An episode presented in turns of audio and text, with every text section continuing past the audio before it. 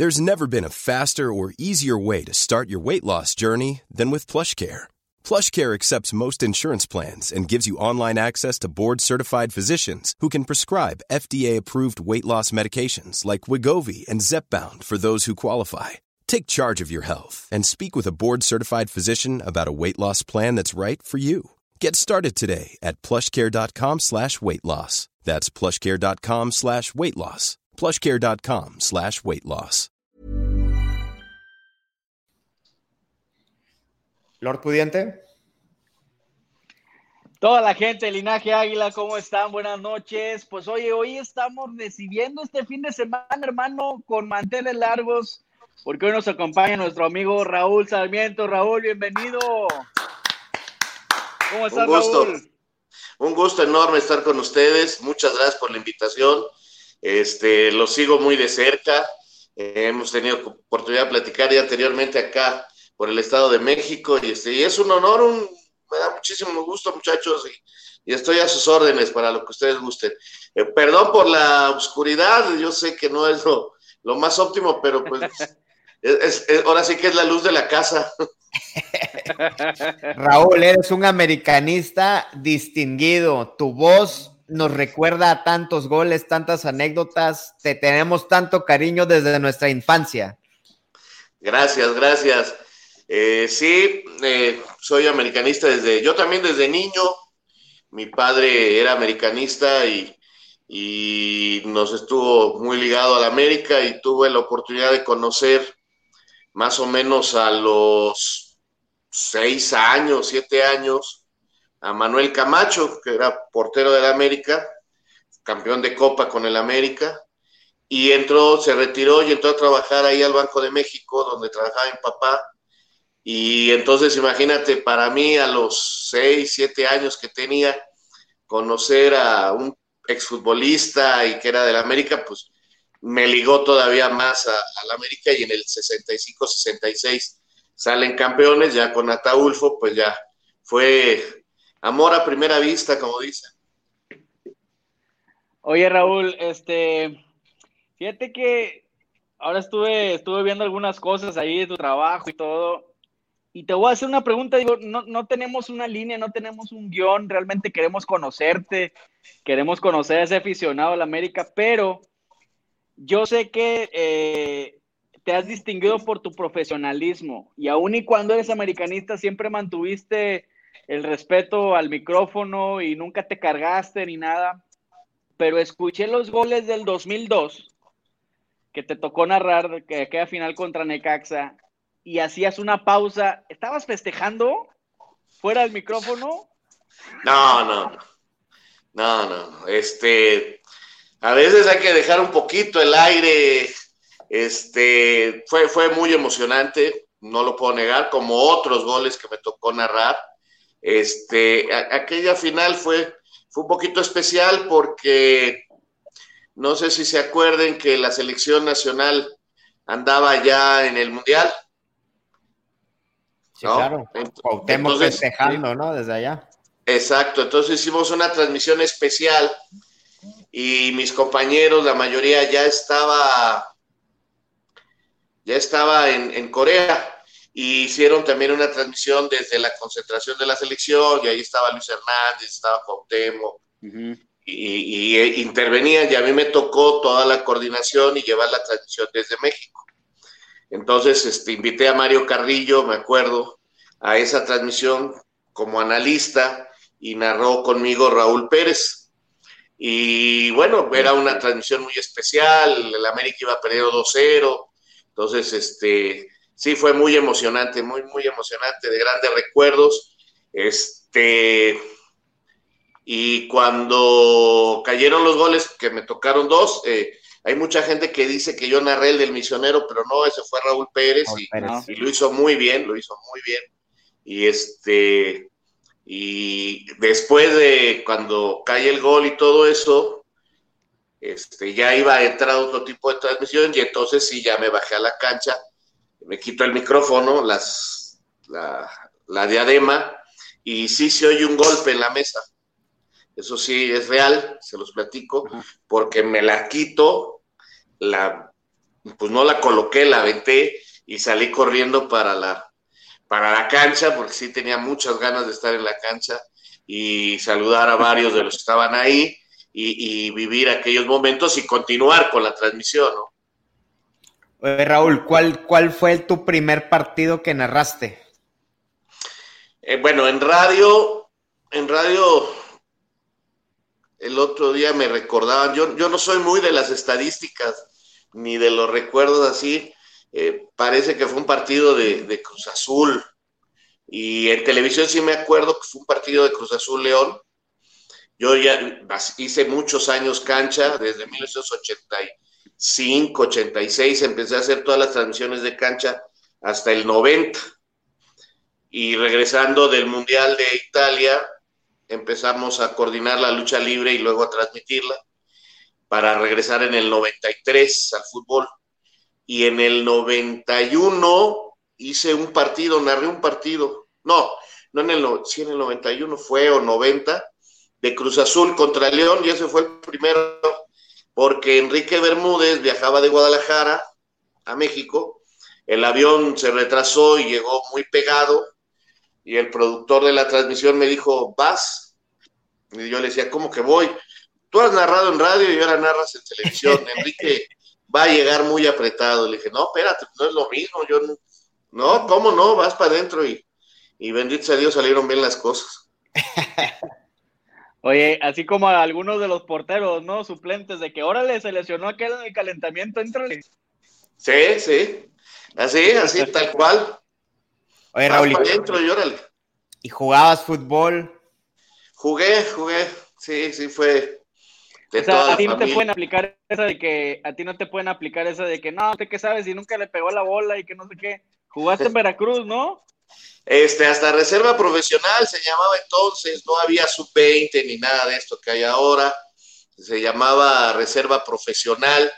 Estaba yo, primero estuve en el, me, jugando en el barrio, un día un amigo se acercó, una persona me vio y me recomendaron para ir al Ciudad Sagún de segunda división, era un equipo que ya ni existe.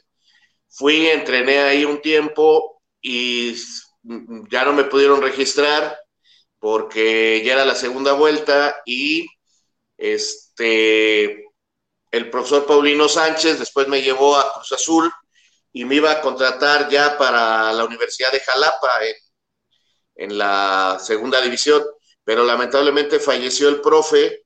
Yo me quedé en Cruz Azul un par de meses y no pasaba nada. Ellos tenían su, su equipo muy bien hecho y de reservas y, pues no, no pasó nada.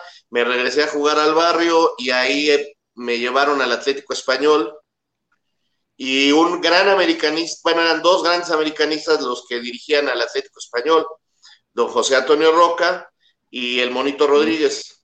Y el Monito Rodríguez trabajaba con todos los que estábamos a prueba. Ahí en el, lo que hoy es el Estadio Azul, entonces se llamaba la Ciudad de los Deportes y después fue Azulgrán y luego fue Azul y ahora está abandonado. Y ahí estábamos entrenando y un día llegó el presidente del Veracruz, nos vio entrenar y me habló y me dijo que si me gustaría irme allá, me hizo un precontrato donde me iba a dar este hospedaje y dinero para la alimentación y nos fuimos a Veracruz y estuvimos allá como cuatro meses, eh, pero hubo, hubo huelga para variar, desde entonces, 1977, en el 77. Y con otro americanista, fíjate qué curioso, Juan Manuel Herrero y Ricardo Brandón hablaron conmigo, que mm. cuál era la situación, que, que ellos tenían meses que no les pagaban y que a mí me pagaban el hotel, que, si jalaba con ellos, yo les dije, vine a jugar pues con ustedes, el técnico era Ricardo de León, lo corrieron, les pagaron y llegó el profe Alvarado y estuvimos entrenando un tiempo y antes de que empezara, una semana antes de que empezara el campeonato, él trajo tres refuerzos, tres veteranos, Guarací Barbosa, el Tubito Rodríguez y Marcos Menéndez, que venían de Tigres y de Monterrey. Y entonces, este, me dijo, te vas prestado a, a Morelia y me entraron mis 10 minutos de, de no.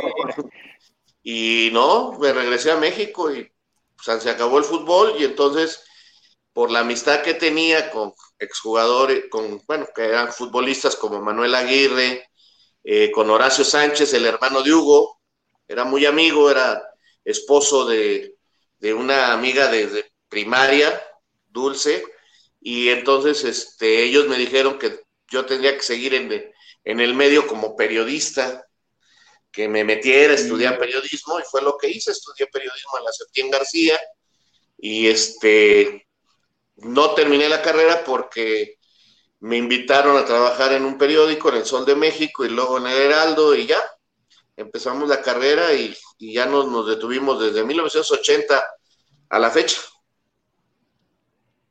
En pocas palabras. Tienes 40 años. Sí, señor. 40 años de profesional. Wow.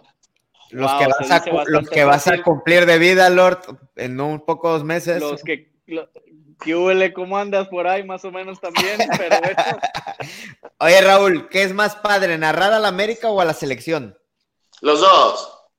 Los dos, los dos. Yo me divierto mucho. Yo me divierto mucho. Oye, ¿y hay alguna, este, yo creo que esta pregunta ya te la han hecho muchas veces, pero si pudieras elegir algunos de los partidos que más te hayan, este, guardado en el corazón, ¿cuáles serían? Uy, hay muchos. Mira, eh, sin duda ese que recordaban del América es padrísimo.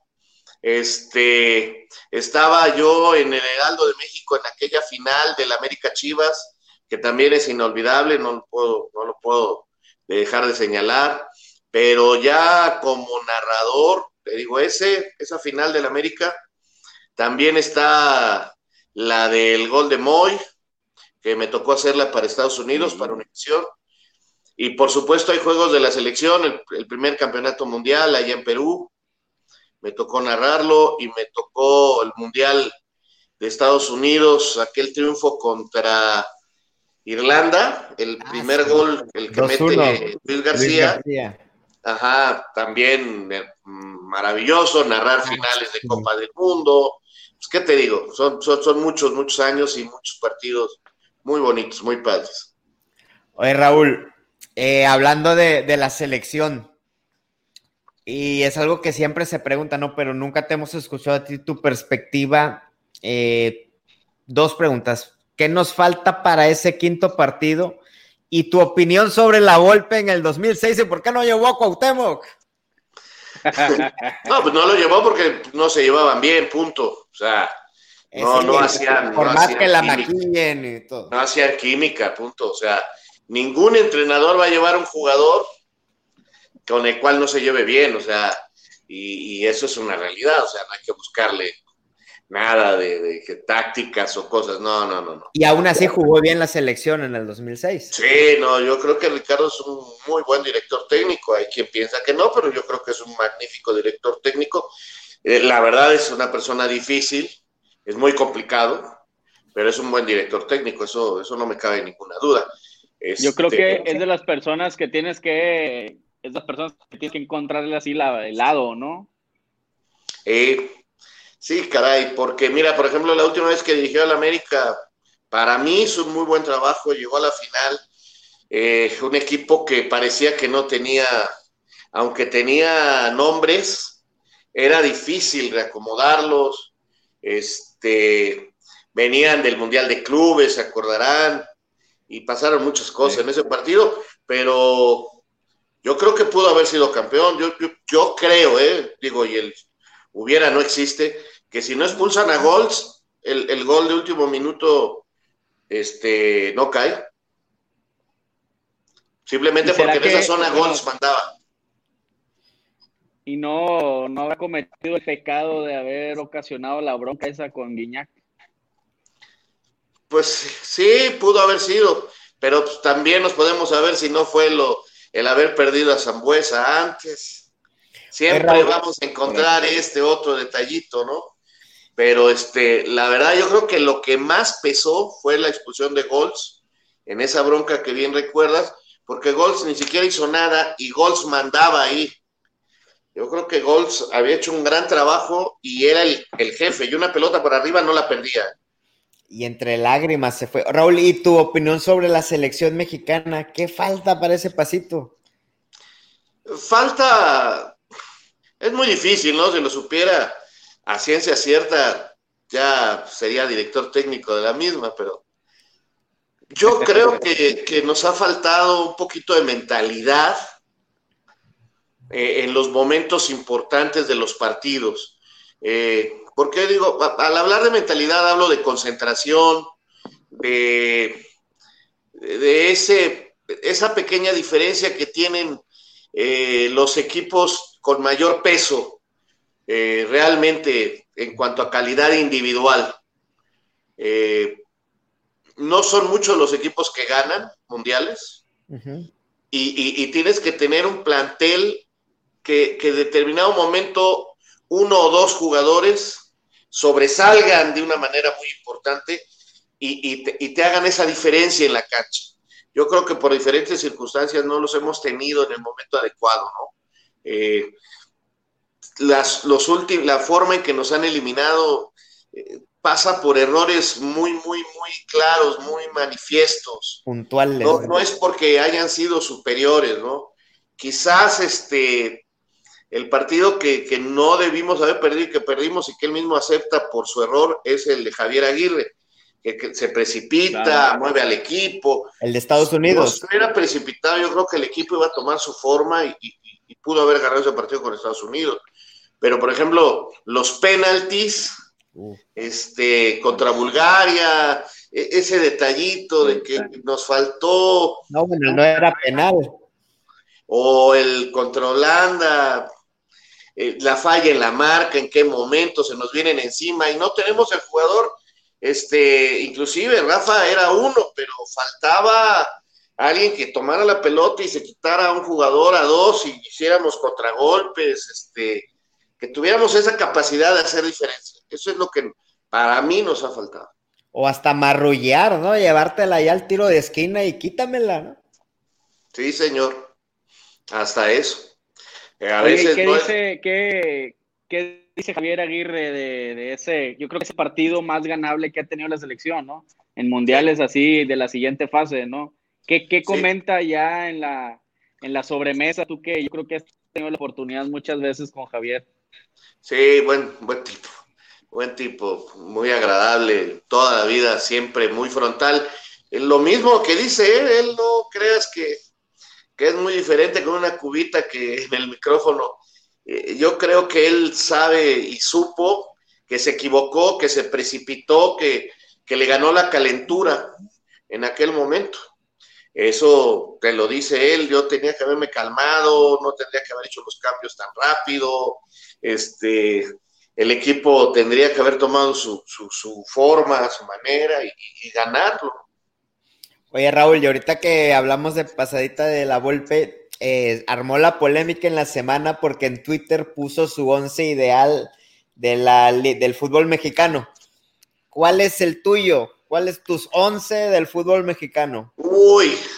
Es difícil, ¿verdad? Tú que has visto a tantos, ¿no? Pero ¿cuál es el tuyo? Es muy difícil. o sea, sabes que lo estoy, fuera de broma, lo estoy, lo estoy planeando eh, estoy pensando, estoy sacando jugadores. Acabo de sacar el del América en el canal de, YouTube, La Pelota en el Fondo. A ver, ¿cuál es ese? A ese sí te lo digo fácil, pero déjame... Con todo y suplentes, con tu... Bueno, pero vamos a hablar de fútbol mexicano. Para la polémica, para ver a quién dejó en la banca, Raúl. Lo de las, eh, bueno, igual que el del América, estoy haciendo el de la selección, entonces saco jugadores por posición, voy haciendo mi análisis, este, trato de que sea, porque veo de repente equipos que publican que, que pon tú con cuatro medios ofensivos y, siempre les digo, y bueno, ¿y quién nos defiende cuando nos ataquen? de, contención, ¿no? De que espérate. Cuando menos, ¿no? o ponen tres centros delanteros o, puros extremos. Digo, digo, fueron sensacionales jugadores, pero hay que tratar de ubicarlos. Ponele balance. Entonces, eh, el, el de la selección voy en camino. Voy ver, en camino. No, ese te prometo que cuando esté les aviso. Eh, el de la América es helada, para mí muy peleado ya con Guillermo Ochoa. Este, A ese Memo, yo nivel, creo que- Raúl, a ese nivel. Sí, Memo va muy bien. Yo, aparte es jugador de fuerzas básicas, tiene un desarrollo, este, el tipo para mí lo hizo bien en Europa, regresó con un nivel muy alto. Oye, Raúl, si hubiera ganado ahora en diciembre, ¿ya lo metías de titular? Puede ser que sí, puede ser que Ay, sí. ay, ay, anda, ya. Porque entonces. acuérdate que, acuérdate que contra aquella final contra el Pachuca, cuando era muy chavo, eh, termina perdiendo América por un gol que donde Memo tiene, ¿no? Gerencia, no, de acuerdo, de acuerdo. Entonces, digo, y, y- y- y, digo, también tuvo una actuación extraordinaria contra Tecos en aquella final y es campeón. creo que le está faltando ese pasito para ya encumbrarse como el, el uno, pero por lo pronto Pero- sigue, para mí, Pero le siendo- quedan unos, unos, unas temporaditas para dar ese pasito, ¿eh? falta, falta, le queda todavía, ¿no? Y en la lateral derecho, para mí es Mario Trejo. Es muy difícil porque mm, eh, eh, hay El gente como Cheche, el Popeye. René Trujillo, Juan Hernández, este, caramba, El, el gringo Castro. Ajá. siempre decimos esta, siempre decimos esta. No, no, bueno, el gringo fue campeón, el gringo tiene su historia, Sí, o sea, sí, ¿no? sí, mundialista mexicano, no, no es este. Digo, a veces nos reímos los americanistas y con todos nuestros jugadores, pero este, lograron cosas este, importantes, ¿eh? No, no fue en Chilame otra haber sido campeón, la verdad. Entonces, yo creo que, que Mario Trejo, Mario aparte Trejo. hacía muchos goles y, y tenía una técnica individual extraordinaria, de veras. Este, superior a Juan Hernández, creo que sí. ¿Juegas con línea de cuatro o de cinco? Sí, cuatro, cuatro. Y centrales. Este, luego, Alfredo Tena no, ese no tiene ninguna discusión. Este no tiene, no tiene reserva. Pero y el es capitán, y es central, capitán. ¿Tenas ya, capitán o capitán, no? exacto. Sí. Es más, lo digo ahí en el video. Exacto. Es capitán. Bueno, Ya, tiene el gafete. Oye, Ya lo trae, ¿no? El el capitán central Fuga. que sigue, el central que sigue, sí, yo creo que está debatible, ¿eh, Raúl? Sí, ya sé, ya sé, ya sé. Y sí, hay mucha gente que me lo ha dicho en el Twitter y en todas las redes. se te Para mí es. Duilio Davino. Para mí es Duilio Davino. Y, y- y le ganó por nada, según yo, por nada al campeón Hernández, que era el otro candidato. Por supuesto que hay gente muy, muy capaz y muy importante a lo largo. Alfonso Portugal, del primer título, fue importantísimo. El pescado Portugal. Eh, luego, en los 70 el campeón Hernández o, o, o Javier Sánchez Galindo, ¿eh? El pierna fuerte, porque el Pichojos jugaba de lateral. Este, también un gran central. Y si, si vamos viendo así, vamos a ir encontrando central. Miguel Ángel Cornero fue muy bueno, muy bueno. Pero este, ¿Por qué Duilio? La fuerza ¿Qué te gusta de física. La física, igual que Armando Manso, eran más físicos que, que jugadores. Y Davino me parece un gran futbolista, de veras. No en balde, mundialista mexicano, no en balde Como reconocido. 10 años en el club, ¿no? Por ahí algo así se aventó. Este, tuvo, tuvo una época muy mala, se recuperó y termina siendo campeón y termina siendo inamovible con Ricardo Rojas, ¿eh? Y por ahí metió uno que otro gol, ¿no? Como el contra Toluca, creo, en una campeón de campeones, algo así. Ajá, para mí es Duilio, ¿eh? pero repito, es muy difícil, muy dif- Es tipo técnicamente muy bien dotado, muy capaz, como decía Mario Carrillo, un tiempista, no era aquel tipo grandote que, que- que se barría, no, no, un tipo inteligente, que ordenaba a sus compañeros, que hacía una labor bien interesante. Entonces, yo por eso, y en el lateral izquierdo, el Pichojos Pérez. Para mí, Mario es un jugador que también. Ahora, por arriba de Cecilio, qué difícil, ¿no? Y de Vinicio Bravo, Sí, sí, sí, sí. y de Vinicio. Vinicio es parte de esa defensa inolvidable. Entonces, caramba, no poner a uno de esos. Sin embargo, el Pichojos fue importantísimo en el título del 70 y del 75. Entonces, este, aparte, formador de, o sea, él con su experiencia fue haciendo a los Vinicio Bravos, a los Trejo, a, fue compañero de Tena, ellos empezaban y ahí eh, eh, él y el campeón Hernández, pero pichojos más años, es el, tipo que les da más consejos y los, los va enfocando. Luego en medio, el contención también es muy difícil, porque yo, yo descubro tácticamente los contenciones con eh, el negro Josh en el título del 71, del 70, 70, del 70, 71. Y fue un jugadorazo el chileno. ¿Y juegas con línea de tres en medio? Sí. Okay. ¿Y, por derecha? Ahí ya empieza la bueno, Cristóbal en medio, o sea, es el recuperador, ¿no? Parte hombre récord en el América. Por derecha también no tengo ninguna duda que Carlos Reynoso es, no, o sea, por favor, para mí el mejor extranjero que ha venido al fútbol mexicano. Y por izquierda fue dificilísimo, porque está la Lobacas, está Barlindo, está, uff, el Güero Jasso, jugadores que fueron históricos en el equipo. Antonio Carlos Santos. Y el ruso Brailovsky y Santos. Y me quedé con el negro. Era diferente. Ese Carlos era, Toño era una maravilla. Era un artista en la cancha, ¿no? Eh, Oye, Raúl, ¿por, qué esa siempre, siempre se llega a esa discusión si casi Santos o Brailovsky? ¿Ya es un tema de gustos? Sí, sí, sí. Y mucha gente no quedó contenta con el ruso.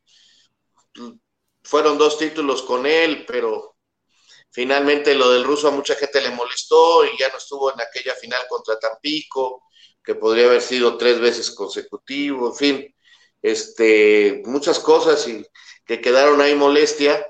Y, el, y, Santos era un jugador que, te enamorabas de él. Y la verdad, los goles que hizo y las cosas que hizo fue. Era diferente, era diferente. Igual el ruso. ese sí ya nos tocó ver, ¿verdad, Lord? Eh, ya, ese ya. No se hagan los chiquitos, ¿eh? ese sí ya nos tocó. Luego, para acabar, por derecha, Cuauhtémoc. Ni hablar, ¿no? Ese ni hablar, ese ni hablar, ¿no? Por izquierda, Sague. Tampoco ni hablar, ese no. El que más goles ha metido en toda la historia, ¿cómo no lo vas a poner? en medio a quién pusiste? Ah, ¿verdad? Ahí también hay gente que. Yo, Enrique Borja. Ustedes son muy chavos y hoy hay muchos que les dicen ídolos los que tenemos más tiempo, era ídolo aquel que, si así fuera el equipo que fuera, se le admiraba. Y ustedes no vieron la manera en que movía masas Enrique Borja.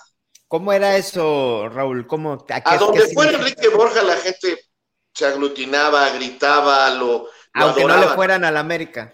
Aunque no le fueran a la América. Enrique Borja era un tipo, eh, un ídolo, a donde se, fuera a Guadalajara le aplaudieran, fuera a Monterrey le aplaudían. Además, como era un chavito cuando anotó con la selección en 66, la gente se, se, prendió de él, así como boxeadores como, yo digo, eh, ídolos, ídolos, o sea, han sido Julio César Chávez, y ustedes ya no vieron, bueno, a Rubén Olivares, que a lo mejor lo alcanzaron, y atrás el ratón Macías que, aquella famosa frase de que todo se lo debo a mi, a la Virgencita de Guadalupe y a mi manager, bueno, eran tipos que así perdieran, la gente subía y los cargaba y los adoraba y, nadie podía hablar mal de ellos. Así era Enrique Borja.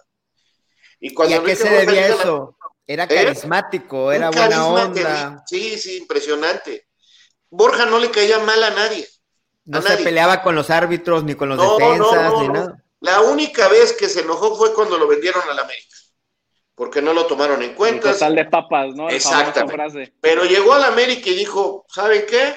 soy el América, ya me arreglé, hoy soy el número uno. Y fue el número uno y a la fecha habla del América siempre bien y, y, fue tres años consecutivos campeón de goleo, ¿eh? Torneos largos. ¿Por qué si fue exitoso como directivo del Necaxa, por qué luego no se pasó al América?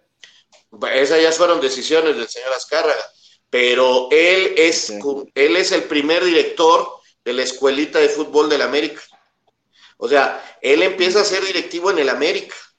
Cuando se crea Panchito Hernández la escuela con Alejandro Scopelli, eh, Borja es su primer director. El actual dueño del equipo era jugador de esa escuelita. Han visto fotos. Bueno, de esa época le estoy hablando.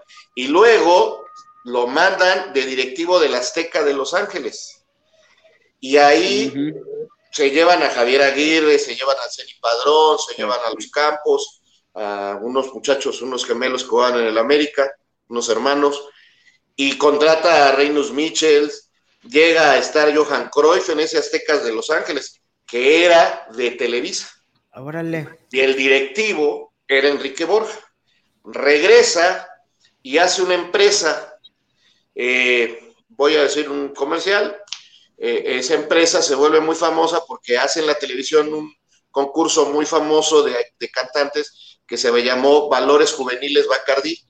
Y entonces Enrique se desliga del fútbol por su empresa de publicidad y, le va muy bien, le va muy bien. Y, te digo, tiene ese concurso con Raúl Velasco y hacen muchas cosas y se desliga del fútbol. Luego se termina su empresa, dice hasta aquí, y lo llaman de la empresa y le dicen el Necaxa, y no le va mal en el Necaxa. Pues hace el Necaxa histórico, ¿no? Ajá, exactamente. Entonces, eh, yo creo que Enrique ha sido tipo importante. Luego ya se enoja, se va a Monterrey, tiene algunos problemas allá, y actualmente trabaja en Univisión como comentarista. Pero a la fecha la gente lo ve y, te transmite algo, yo no sé qué. En serio, es de esa gente que tiene ángel, que tiene... Ese es un ídolo. Ah, ok. Y no se ha visto nadie más ni en la selección. Intachable, ¿no? Intachable. Qué bueno que lo dijeron. Intachable. La verdad, una maravilla. Entonces, yo quizás por todo eso y, por lo que hizo en el América, que fue campeón con el América. ¿Y en la selección? que no fue campeón con, Pumas, que fue seleccionado nacional, que metió goles, que metió un gol en un mundial, etcétera, pues él, de centro delantero. Y mira que, bendito sea Dios, ha habido muchos. y para la dirección técnica, y con esto termino lo del famoso equipo, yo puse una dupla porque no supe a quién elegir, ahí sí. José Antonio Roca, para mí, el creador del americanismo moderno, el tipo que ustedes hoy, hoy, seguramente. de los clásicos, ¿no? Sí, Contra Chivas. Los burros nunca tocan. El burro solamente toca una vez la flauta, algo así decía, una vez que le ganó Chivas. Y el del 2-0-0, ¿no? Del teléfono. Eh, no, ese era Fernando Marcos, pero Ese era Fernando Marcos, perdón, perdón. Pero no, no, no, no. Era un antichiva. Era un antichiva. A él lo pondrías como el creador del americanismo. Del americanismo moderno, sí. Ok. Sí. Y, acompañado de Raúl Cárdenas, que aparte que fueron compañeros en Zacatepec y que fueron campeones allá, Raúl fue un técnico muy exitoso con el América, eh, ganador de la Interamericana, aquel equipo de Reynoso, el del gol famoso. En el último segundo, ¿no? Y Raúl Cárdenas es el que empieza a poner a jugar a Tena, al Choco García, a Cristóbal, a Vinicio, a todos esos, es Raúl Cárdenas el que los va trayendo, los va trayendo, y mira que se hizo un buen trabajo porque a la, a la larga fueron la base de, la historia del América más triunfador que es el de la década de los 80. Un semillero de leyendas. Entonces, por eso esos dos. ¿Cómo ves, Lord? ¿Estás, triste que, te dejó fuera a tu Piojo Herrera o no? Va, voy para allá, voy para allá con mi compadre el Piojo. En este tema de técnicos, ¿en qué, qué nivel, en qué escala, en qué posición está el piojo? Estamos este, fantaseando mucho los, esta generación de americanistas con este técnico. ¿Realmente es un técnico histórico? ¿No lo es? ¿Qué opinas? Yo creo que es un técnico muy importante en la historia. Es un técnico muy importante. Encaja de una manera parecida a lo de José Antonio Roca. Los dos fueron a la selección nacional, este, los dos tuvieron ida y vuelta al club, este, tipos muy polémicos, o sea, a Roca lo odiaban, ¿eh? Había americanistas que lo querían, pero luego le dieron con un tubo, como no le fue bien. y, y, no le fue bien en el 78, imagínate. Entonces se fue al Atlético Español, se fue a otros equipos, a la Laguna, y, después volvió al América y no fue tan exitoso. Pero él es el, él es el creador de, pregúntenle a Carlos Reynoso lo que es José Antonio Roca, nada más. Hoy le preguntan a Giovanni, Giovanni dice, Miguel. Exactamente. Pero si es un técnico importante, para mí todavía no es el más importante de la historia del club. Hay gente que, que todavía tiene cosas muy interesantes, como los dos mencionados, pero, por ejemplo, don Jorge Vieira era un tipo de un manejo de grupo extraordinario. Digo, hay mil anécdotas de, de don Jorge, pero manejaba muy bien un grupo de estrellas. Y el zurdo López. El mismo Reynoso, ¿no, Raúl? El mismo Reynoso. Carlos es un técnico, es un técnico importantísimo en el América. ¿Cómo no? Tienes toda la razón. Este, Carlos también, bueno, imagínate, ¿cómo no va a estar en la historia de los técnicos si, si le ganó a Chivas esa final? Oye, Raúl, antes que te aviente una pregunta jiribillosa, vamos a contestarle a Adrián Rivera Morales que te pregunta dónde se te puede seguir en las redes sociales. Ah, mira, en Twitter, Raúl Sarmiento. En Facebook estoy como la pelota en el fondo, pero con doble O, porque cuando entramos ya vimos la pelota está en el fondo. Ah, unos piratas. Pero no, pero no hablan ni de fútbol, no hablan ni de fútbol. Hijos de su madre. Pero bueno, con doble O en, Facebook, en Instagram Raúl Sarmiento Díaz y en este, ¿cuál me falta? YouTube. YouTube, la pelota está en el fondo. Ahí estamos. Ahora sí, ahí te va la pregunta escribillosa. ¿Por qué se fue Ben Hacker y nos tronó el sueño a tantos que seguimos preguntándonos todos los días qué pasó ahí? Mira, hay muchas versiones. La que yo sé y en aquel entonces eh, trabajaba ya dentro de Televisa, fue una época en que América, eh, Pachito ya no era tan el jefe, sino estaba también un señor de apellido Rubolota. Eran los dos vicepresidentes y Rubolota había sido promotor y lo encajaron en la vicepresidencia cuando trajo a Ben y trajeron a Calucha y a Villic. Entonces, el equipo iba muy bien, iba muy bien y todos muy contentos y todos felices y todos bien. En Televisa había, eh, digamos, una rivalidad muy fuerte entre el Güero Díez Barroso de, del América y Alejandro Burillo. Alejandro Burillo Azcárraga, primos. Alejandro Burillo manejaba la federación, manejaba al Necaxa y al Atlante. Al América, Díez Barroso dijo, no, no, América, yo lo sigo manejando.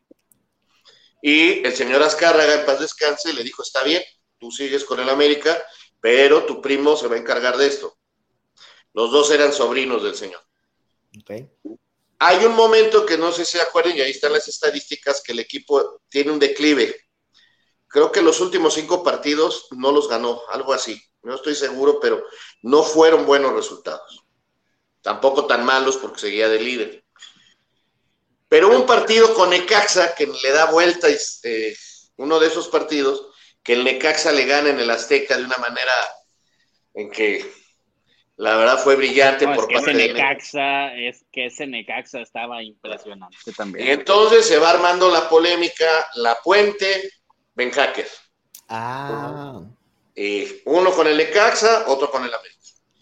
Uno para el frente y la puente Ah, quieren atacar, ataquen y yo los contragolpeo y les gano. Y le ganó al América. Pero también se jugaba el torneo de Copa. Esa derrota dolió muchísimo por esa rivalidad que les digo, ¿eh? muchísimo. Y luego no ganó dos partidos. era una rivalidad de ideología. Era algo adentro. Adentro, adentro de la empresa. Vamos, ¿no? Y era de, ideologías, de lo defensivo, También, algo como lo de Bilardo Menotti, una especie así. Ándale, y, y los primos con esa rivalidad tan fuerte. Mm. Aparte, arriba el dueño viéndolos. Yo nomás quiero que los dos sean los mejores. Mm. Mi equipo es del América, pero son de la empresa. Está bueno, está bueno. Ah, y, trató muy bien al Necaxa, ¿eh, don Emil? Luego viene el torneo de Copa, justo. Y nos eliminan. Y la semifinal. Fue un partido importantísimo. Entonces, mm. Emilio Díaz Barroso manda a llamar a Ben Hacker, habla con él y le dice, eh, Leo, este partido no lo podemos perder. Y venía utilizando algunos suplentes, entre ellos el portero. No jugaba Adrián Chávez, ponía un portero suplente. Y Alejandro Murillo manda a llamar a la puente. ¿Quién era? ¿El Gallo García? No me acuerdo, no, creo que, no sé si fue el Flaco Maldonado. Ok. Habría que ver, no, me acuerdo ahorita. Es que no era Chávez. Y, y mandan llamar a, bueno, Murillo manda a llamar a, a Manuel Puente y le dijo, este partido lo tenemos que ganar. Y me dejas de poner algunos suplentes y vamos con el equipo titular. La Puente hace caso, menos en el portero, que venía jugando Raúl Orbañanos Jr. Ah, sí, sí, sí. Y Ben Hacker dijo, no, señor, yo tengo mi plan hecho, mi plan de trabajo y juegan los que han venido jugando. ¿En serio? Y nos vamos a penales. Y antes de los penales, la Puente manda a llamar a, a Nicolás Navarro y lo mete. Y era experto parando penales. Y gana Necaxa. Ah. Entonces, imagínense el ambiente es cuando dicen que por qué no metió al que no metas a Del Olmo, si metas a Del Olmo, empezaron a ver estos problemas internos. Siguiente partido, creo que lo empatan o lo pierden. Entonces se enoja mucho el señor Luis Barroso, un tipo muy impulsivo, muy fuerte de carácter, el tipo que cambió lo del América, el que puso el nuevo uniforme, el que regresó a Reynoso, el que, el que les puso águila, ese era el güero de Barroso. Americanista recalcitrante, pero... El más ganador, ¿no? Y de una mentalidad ganadora de a mí no me importa. Y que, y que no te hablaba así como, él te hablaba con groserías y mentadas de madre, y él era así, tipo de 1,90, así, muy fuerte, y te metía manazo en la mesa y gritaba, y con perdón de los que nos escuchan, pendejeaba y mandaba a, todos, ¿eh? No era suave, pues, no era suave. Eh, y manda a llamar a Ben Hacker un lunes para el ah, partido y entonces... No, ya con ah. este contexto que nos acabas de dar y lo que sigue, no, pero pues ya entiendo. Lo manda a llamar, se reúne con Bartolot, con eh, Rugolota, con Panchito y él en el club y le dicen, dile que venga, que tenemos junto. Tenemos que, esto no puede seguir así, como era él. Le hablan, Ben Hacker vivía en Cuernavaca. Y Ben Hacker les dice, no, no voy. ¿Por qué no voy? Lunes es día de mi descanso, lunes juego golf, estoy jugando golf, no voy. Y no vino. Esa noche lo despidió. Ah, ya está la historia completa, Lord. Buenísimo, buenísimo. Esa Oye, entonces fue algo de ego, ¿no? Entre uno y otro, ¿no? Entre uno y, otro. Pues es el jefe, ¿no? ¿Eh? Yo creo que si Ben Hacker sigue hubiera sido campeón. Creo. El equipo jugaba muy bien. Probablemente. tenía un bache. tenía un bache. Tenía un bache. A lo mejor era nomás para, para darle un jaloncito de orejas, ¿no? Si la reunión esa quizá, o sea, no, era, no iba a terminar lo mejor. No, no, no iban a correr ahí, no iban a decir, oye, este, nosotros perdimos un partido importantísimo. A la otra me caso y ya, déjate de cosas. exacto, exacto. Pero él también, también me hacker era, tenía su, Oye, ¿y lo, de, ¿y lo de Carrillo en el Aztecaso va más o menos por ahí? Más o menos, ya eran otros directivos y ahí ya vino hasta una... Con Carrillo, si no mal me acuerdo, hubo ahí unos problemillas con Manuela Puente, ¿se acuerdan? Sí, sí, sí. Pero... porque decían que dirigía a Manolo, ¿no? Sí, y Manolo se había ido y lo había dejado a él y entonces empezó a hacer bien las cosas y todo aquello. Y después, pues ya regreso yo, pues no. Y así empezaron las broncas. Así empezaron hasta que se fue. Oye, Raúl, ¿qué, qué, qué diferencia? Bueno, yo sé que hay muchas, pero si pudiéramos acentuar en algo, las directivas del América antes, este, digo, con ese contexto de Díaz Barroso, ¿cómo es que se manejaba antes el americanismo desde arriba en la cúpula? ¿Qué falta ahora para que vuelvan esos tiempos a lo mejor como antes? O, estamos a lo mejor ya evolucionando en el fútbol? ¿O qué, está pasando? ¿Cómo es el antes de la hora para ti? Sí, yo creo que hoy son otros tiempos. Eh, en eso sí ha cambiado el fútbol, en eso ha cambiado mucho. Eh, son otros tiempos, este, los personajes que se manejan son distintos, los intereses son diferentes. No, no, no. Eh, hace años era muy distinto. O sea, ahora que vemos las broncas en la federación, eh, eh, en los años 70, por ahí, había gente que llegaba y sacaba la pistola en la federación y la ponía en la mesa y empezaban a discutir. No, bueno, eran otros tiempos, eran otros personajes, eran otras administraciones. Hoy el América está en la bolsa de valores por la empresa, se maneja de diferente manera la economía del club. Antes, este, el señor Azcárraga no tenía que estarle diciendo nada a nadie. Hoy es una empresa de otro tipo, de otra manera. Entonces, este, hoy hay presupuestos, hoy tienen que ir rindiendo. A ver, esta oficina lleva el presupuesto, estos llevan esto, estos llevan lo otro. Es muy distinto. Eh, las contrataciones de los jugadores son muy distintas. Eh, podría y desease de alguna manera ir ver los jugadores, pero este, son tiempos muy diferentes. En eso se ha cambiado. En eso y en la tecnología, el fútbol ha cambiado una barbaridad. Oye, Raúl, y ahorita que hablas de eso, que el fútbol ha cambiado una, barbaridad, dos preguntas. El, el tema del cambiar de torneos largos a torneos cortos, ¿le pegó en la competitividad y en el espectáculo al fútbol mexicano? Yo creo que Ah, ayudó en cuanto a que se juegan más partidos de vida o muerte. Las liguillas. Porque eh, nosotros no estábamos acostumbrados a eso, más que en, en las eliminatorias mundialistas. Y en Europa los torneos, había ya muchos torneos de, eh, los, bueno, la, la, antigua Champions, bueno, la Copa Europea antigua, en Sudamérica la Libertadores, entonces, el, fútbol mexicano no tenía esos partidos, o sea, torneo largo, el que hacía más puntos salía campeón y se acabó.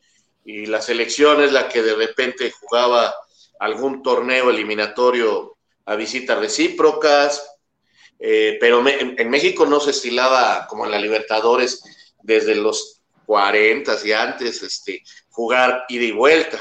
Nosotros no jugábamos ida y vuelta con nadie eh, se empezó a jugar en los setentas, más o menos en la CONCACAF. Y, iba el América a Surinam, por ejemplo, cuando fue campeón y ganaron 1-0, creo, este, si no me equivoco, y les costó un trabajo y fueron a Cuba.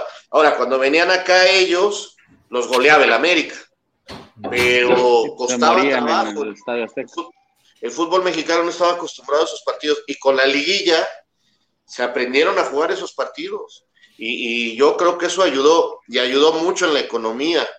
Este, el, fútbol de antes era más romántico, era muy distinto. Eh, vean ustedes partidos de los años 60, pongan ustedes el del América, vean el video de, cuando se corona y cargan a Saga y todo eso. Traten de identificar aficionados del América ahí cargándolos en la cancha con la playera. Iban de camisa, mm. era, era distinto. México, México nos quedamos atrás en muchos aspectos con Europa y con Sudamérica. Ellos siempre han tenido ese tipo de cosas.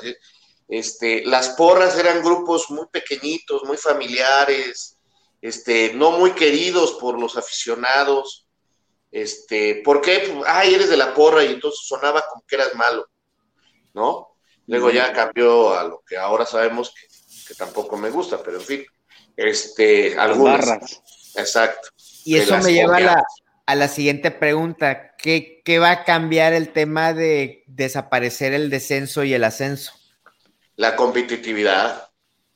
Se van a tirar a la maca varios equipos. Hay equipos como antes que jugaban por no descender. O sea, no podían competir pon tú con las Chivas o con Cruz Azul o con América. Hoy en día con Tigres y Rayados. Exacto, exacto.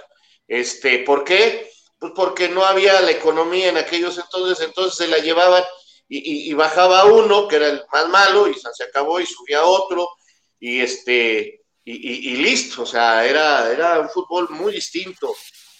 pero la, el descenso sí creaba cuando menos la necesidad de ser mejor que alguien, ¿no?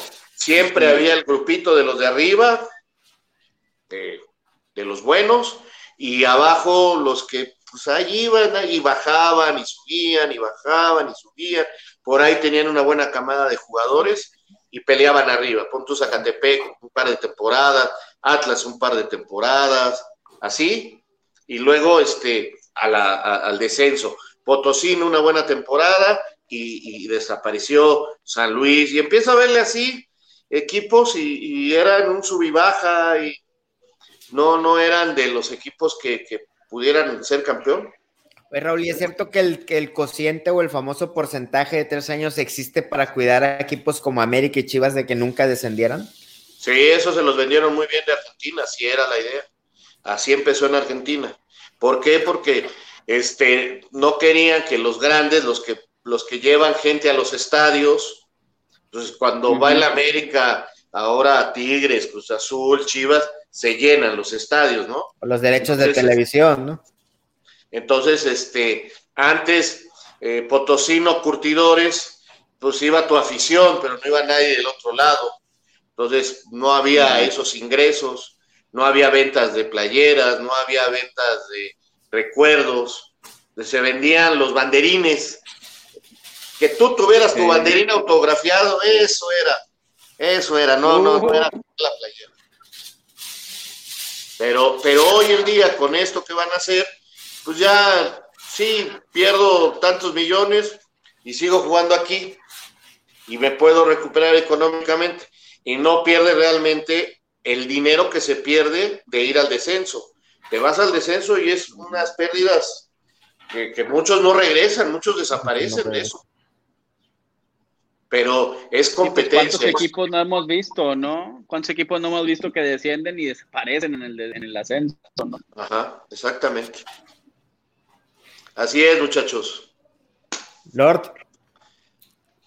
Oye, Raúl, pues este, pues ya te quitamos muchísimo tiempo, sabemos que es tarde, pero qué buena charla nos acabas de dar, te agradecemos. Pues yo quiero, aventarle una última, una última pregunta, porque, porque aquí, aquí tenemos un dios, tenemos una deidad. Ah, bueno.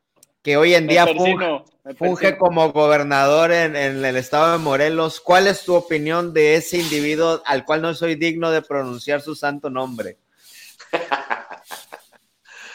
Cuauhtémoc Blanco, no, pues, ¿qué te puedo decir de Cuauhtémoc? Tuve el gusto de conocerlo cuando tenía 15 años más o menos. Hubo un día que Pachito Hernández, mientras entrenaba el primer equipo, me dijo, ven, te voy a enseñar un grupo de muchachos que, estamos preparando. Y ahí conoció a Cuauhtémoc, ahí estaba en ese equipo con Lara, con Terrazas, con eh, Toledano, Ahí lo conocí. Y pues, ¿qué te puedo decir? Crack, estrella, un tipazo, un tipazo, un tipo que futbolísticamente avanzado, eh, con unas condiciones y unas cualidades maravillosas y con un con un algo diferente, definitivamente. Gran, gran jugador. Y en mi opinión, gran persona. ¿eh? Habrá quien diga que no, está loco.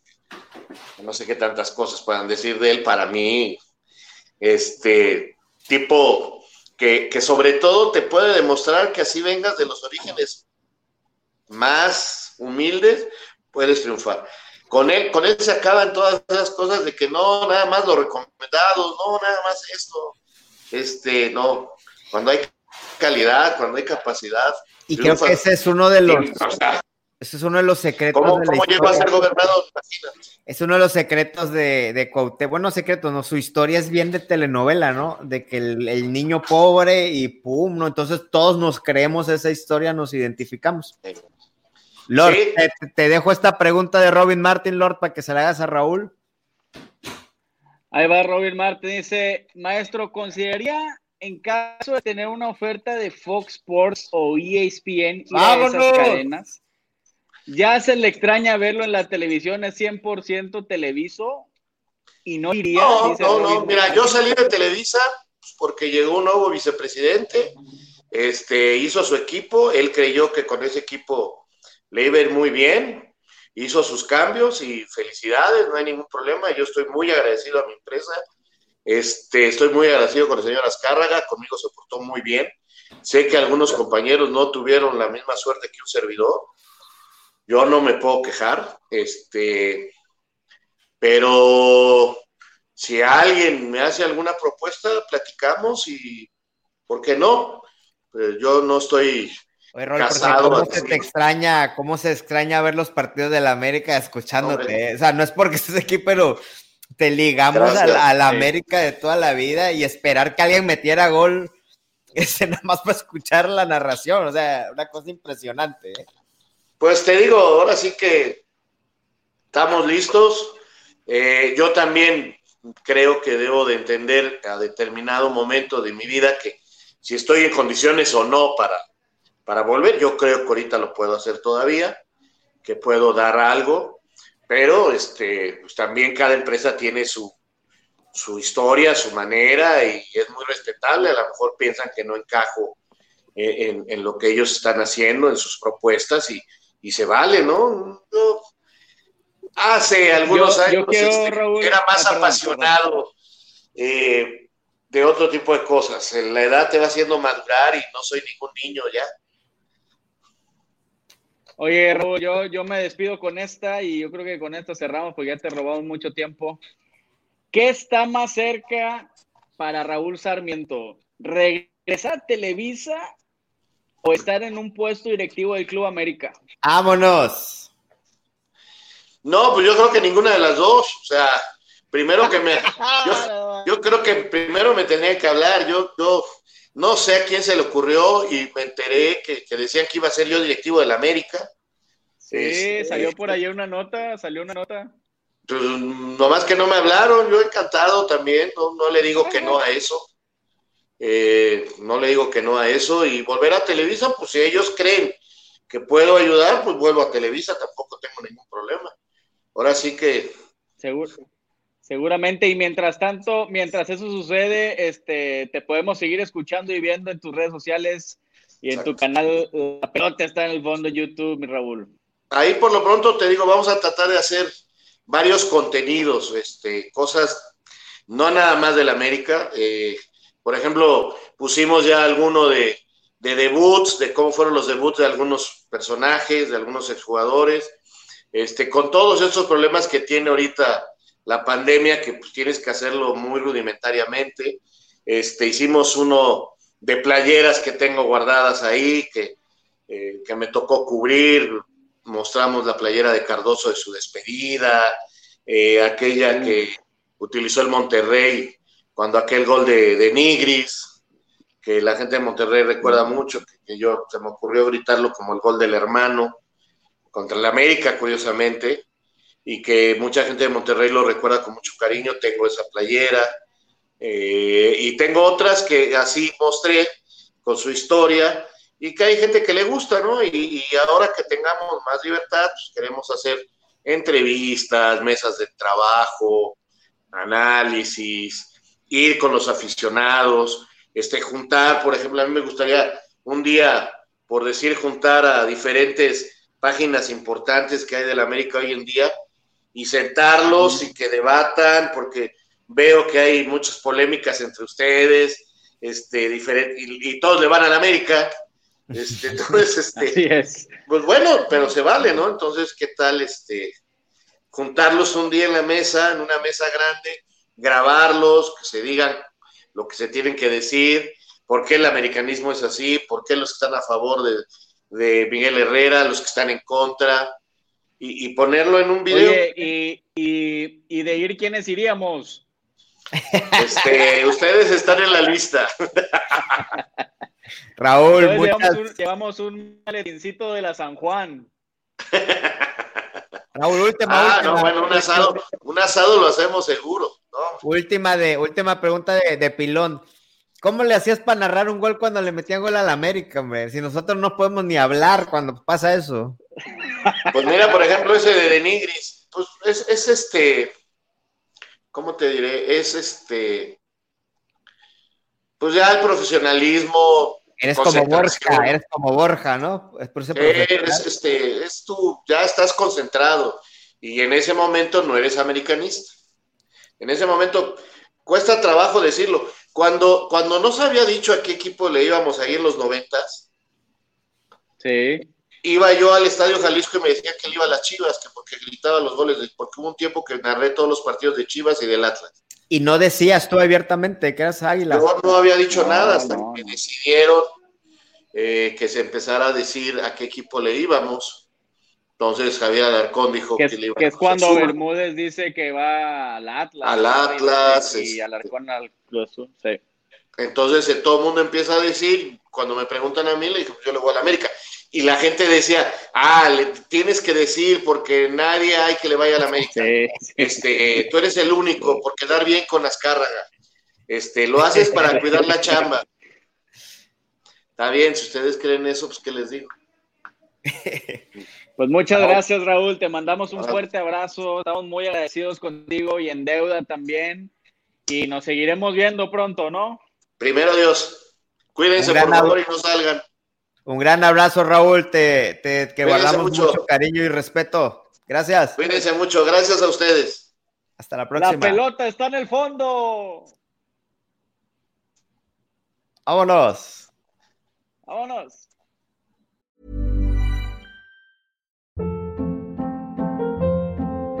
Hold up. What was that? Boring. No flavor. That was as bad as those leftovers you ate all week. Kiki Palmer here, and it's time to say hello to something fresh and guilt-free. Hello Fresh. Jazz up dinner with pecan-crusted chicken or garlic butter shrimp scampi. Now that's music to my mouth. Hello Fresh. Let's get this dinner party started. Discover all the delicious possibilities at hellofresh.com.